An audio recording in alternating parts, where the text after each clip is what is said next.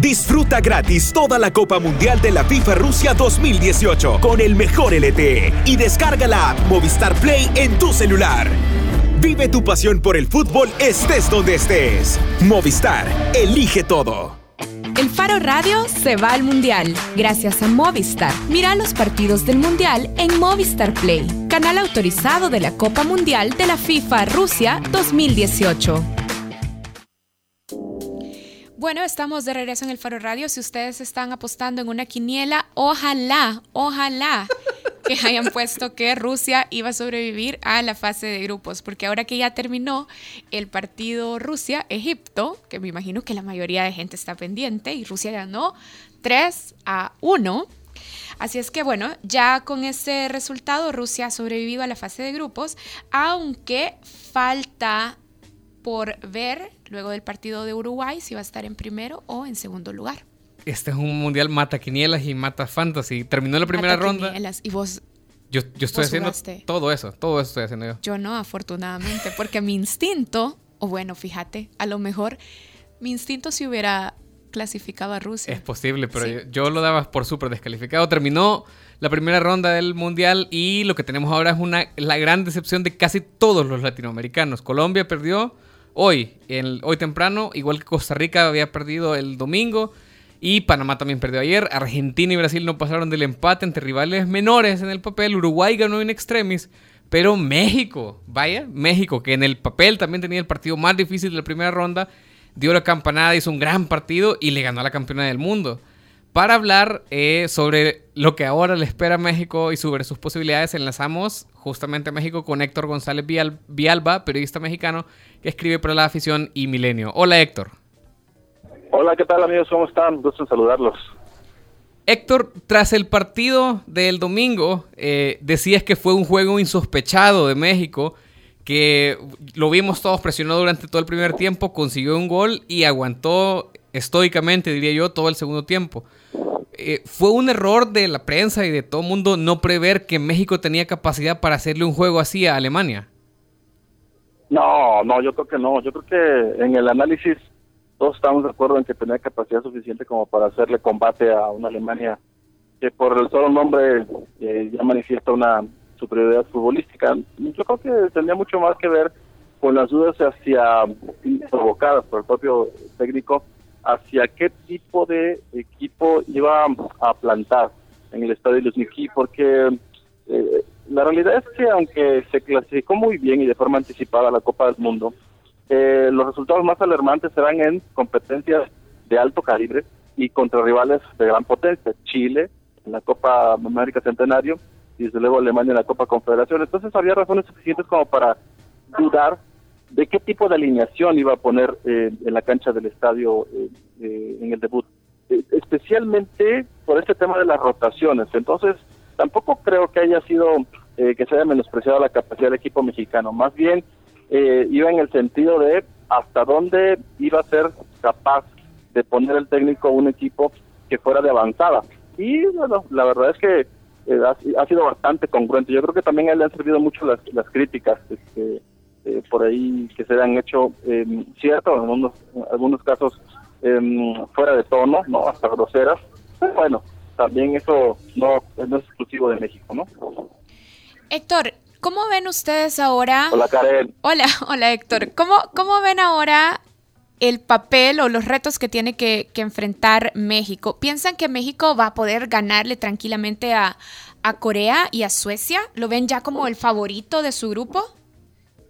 Pues la verdad de las cosas es que la lógica diría que sí, porque si le ganaste a lo que iba a vencer de grupo, que era Alemania, el campeón del mundo, nada menos y nada más, y ya han dejado ahí escrito, registrado la sorpresa más grande de la Copa del Mundo hasta ahora, de lo que hemos visto de la primera jornada, pues de la primera vuelta, digamos que eh, Corea no tendría por qué ser más Alemania ni tampoco Suecia, pero la realidad de las cosas es que lo maravilloso de la Copa del Mundo es que te presenta rivales de características muy diferentes, ¿no?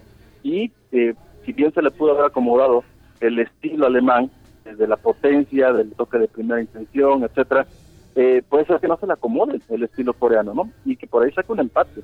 Y a lo mejor no se le acomoda tampoco el estilo sueco, ¿no? De buscar la pelota por arriba y de juego recto. En fin, yo diría que México no debería eh, contar con ningún problema para poder clasificar la siguiente fase, que es en realidad lo que todos estamos esperando, contra los pronósticos de la propia de las propias este, aplicaciones oficiales que se dedican a eso, que decían que México no iba a estar en la siguiente ronda. Pues bueno, con el tres, con los tres puntos que ha conseguido frente a Alemania, pues tendremos que eh, ver los dados de una manera diferente. Ahora, Héctor, ¿cómo ha manejado la prensa y la afición mexicana este triunfo? Luis García dijo en ESPN, Luis García, el, comentarista, eh, dijo en ESPN que si México le jugó a Alemania así durante una hora, no puede ser campeón del mundo.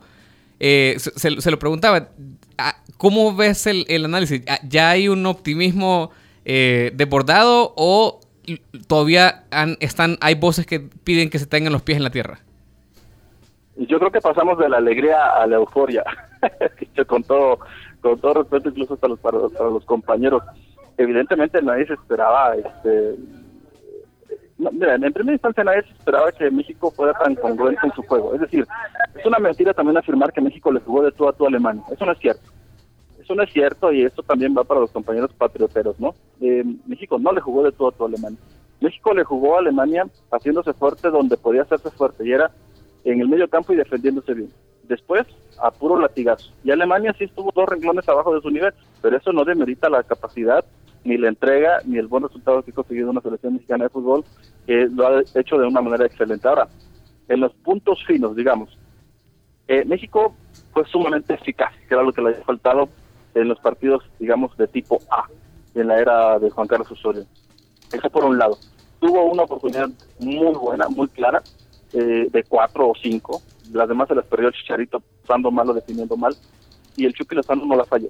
Después de eso, pues un equipo que se defendió bien, que jugando con línea de cuatro, con cuatro marcadores, eh, y el Chucky Lozano jugando como un a la ofensiva como un extremo izquierdo y a la defensiva como un lateral izquierdo más junto a Gallardo, entonces tenías una línea de cinco y luego tenías en medio a Herrera y a Guardado, pero además como un falso mediocampista y a la vez extremo derecho Layun, entonces tenías tres marcadores eh, eh, de, medio campo, más tus cinco de abajo tenías ocho. Y luego nada más arriba tenías este como posibilidades de latigazos a, Vela y al Chicharito. En fin, es decir, México no le jugó de todo, a Alemania, sino que supo aprovechar sus mejores eh, posibilidades y capacidades. Y en ese sentido, sí, hay que reconocer también que le va a costar mucho frente a otros rivales que tengan mucho mayor despliegue futbolístico y mucho mayor creatividad de la que careció Alemania. Por ejemplo, pienso en una Francia en algún momento, o una, o una selección de una grandísima movilidad como la de Brasil, por mucho que haya sufrido en su debut.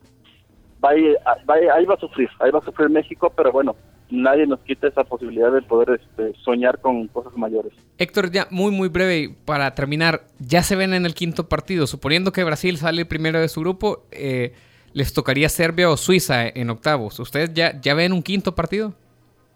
Ojalá sea Suiza o sea Serbia, porque si es Costa Rica sería una desilusión quedar en, octavos de final eliminados por una por, Costa Rica, o sea, rival de rival de la zona, cuando menos que sea un rival europeo, sí. Y si México avanza como primero y se enfrentara a una Serbia o una, a una Suiza, yo creo que sí, sería una grandísimas posibilidades de estar en, el quinto el quinto partido. Vaya. Bien, gracias Héctor por aceptar nuestra llamada. No, gracias a ustedes, cuando gusten, un abrazo.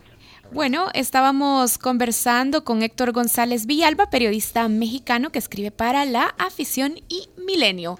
No nos vamos todavía, tenemos una canción para despedirnos.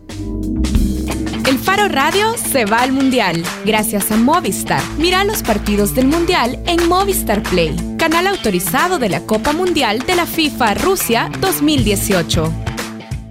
Disfruta gratis toda la Copa Mundial de la FIFA Rusia 2018 con el mejor LTE y descarga la app Movistar Play en tu celular.